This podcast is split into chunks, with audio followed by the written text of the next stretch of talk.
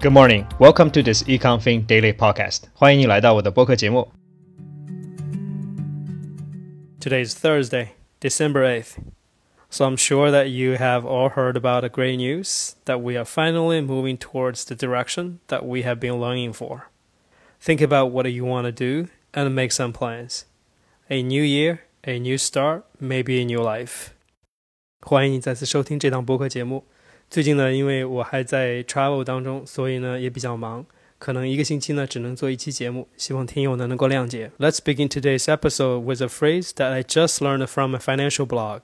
今天的本日短语呢是叫 Nifty Fifty，它的英文解释呢是 an informal designation for a group of roughly 50 large cap stocks on the New York Stock Exchange in the 1960s and the 1970s that were widely regarded as solid buy and hold growth stocks or blue chip stocks。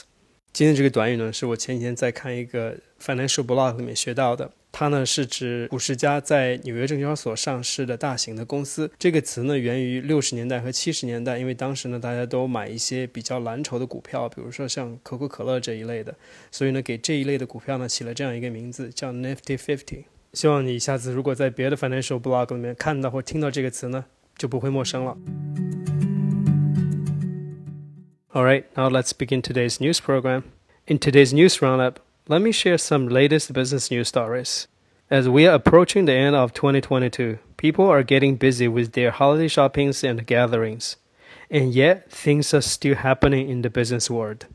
虽然说呢，马上就接近年关了，大家都在这个忙碌于所谓的 holiday season，但是呢，这个 business world 呢，还是发生了一些比较有趣的事。那在今天的节目里呢，我就跟大家分享四则相关的新闻。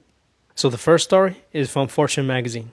Elon Musk's tweet confirms he has added staff beds at Twitter HQ, but insists he is just helping tired employees.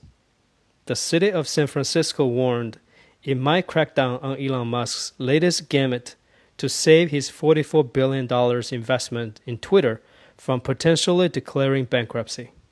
On Tuesday, the serial entrepreneur running five different companies confirmed a report in Forbes that he brought bats into the social media company's headquarters after city officials said they plan to launch an inspection of the premises. Musk claimed he was helping staff recuperate before seemingly deflating with an attempt to reframe the discussion around the failure of the tech mecca to address an ongoing narcotic crisis. 今天的第一则新闻呢，来自于 Fortune Magazine。 他是说呢，Elon Musk 在他自己的 Twitter 里承认呢，他在 Twitter 的总部，也就是 HQ 呢，加了一些所谓的 beds，也就是让员工休息。这个呢，可能和当地政府的法律是有冲突的。一开始呢，Elon Musk 可能并不愿意承认这样的现实，但是后来呢，他又确认了。但他的解释呢，是说他想让很 tired 的这些员工呢，在公司里有个睡觉的地方。但可能呢，这个 The City of San Francisco 的官员呢，并不这么认为，他们可能要对这件事情呢进行追查。Twitter 和 Elon Musk 这个故事啊，真是没完没了，一直在 ongoing。现在呢，这个公司本身呢，也面临了一些财务的困难。Let's see how things unfold。在这篇新闻里要注意的一个词呢是 recuperate，它的英文解释呢是 recover or regain，也就是疗养恢复的意思。The second story is from CNBC. McDonald's hope deals like 50 cent double cheeseburgers beef up sales on its mobile app. Last holiday season, McDonald's leaned on singer Mariah Carey's star power and the discount to drive customers to its mobile app. This year, the Chicago based restaurant giant is going further, giving customers the chance to win free McDonald's for life for themselves and three of their friends with every mobile order. The chain is also offering exclusive access to branded merch releases and deals on food like 50 cent double cheeseburger. The three week long promotion, which began Monday, is part of the company's broader digital strategy to drive traffic to its mobile app through seasonal promotions and create recurring revenue without sacrificing profitability.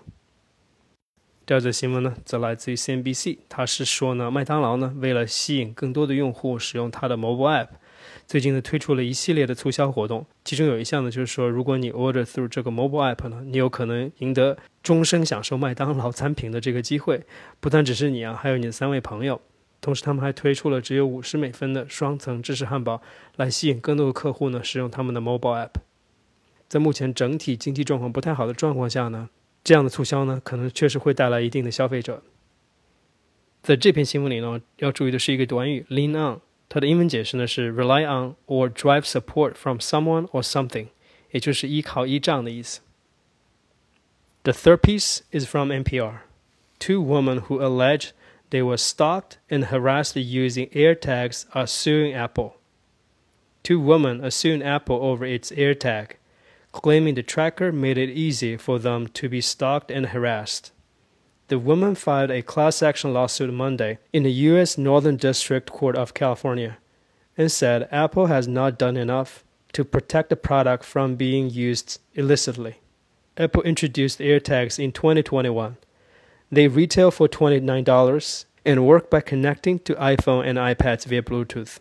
They have been built as a close-range alternative to the company's built-in Find My technology, which provides an approximate location. 第三则新闻呢，来自于 NPR，他是说呢，有两位女的消费者呢，在北加地区的联邦法院呢，把苹果公司给告了。他们告苹果公司的原因呢，是非常简单。他们说呢，苹果公司这个 iTag 这个产品呢，为很多不法分子提供机会来追踪他们。他们觉得苹果公司目前所做的并不足够。it's always gonna be someone like that, and they will sue any company for any reason. I don't think it's fair, but it is there. 好了，在这篇文章里要注意的词呢，就是这个 stalk，它的意思呢是 harass or prosecute with unwanted and obsession attention，也就是追踪、跟踪的意思。The last story is from New York Times. And active investors take on BlackRock over ESG. In recent years, BlackRock has become one of the most prominent voices in support of investing in accordance with environment, social, and corporate governance, or ESG principles. That approach has drawn support from environmental activists as well as growing political blowback, largely from Republican politicians and activists who accuse the firm of imposing progressive policies on state funds. Now, Bluebell Capital Partners a 25 million hedge fund with a history of taking on big companies is demanding that BlackRock rethink its approach to ESG, and it's called on the firm CEO Lawrence D. Flink to step down.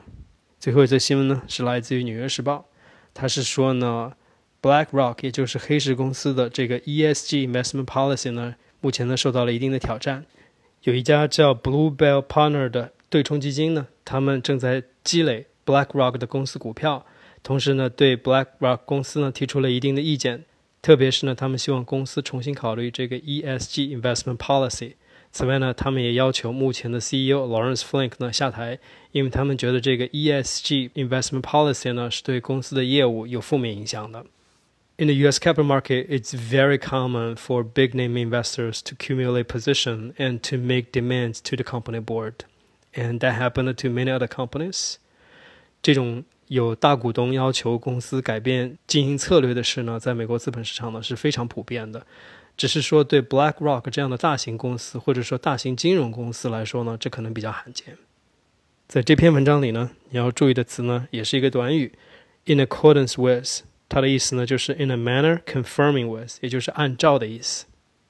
好了，你可以在今天的 show notes 里呢找到这些新闻的摘要，也可以参考同名公众号里完整的文字版。All right, that's all for today's program. Thank you for listening, and I'll see you next time. Happy holidays.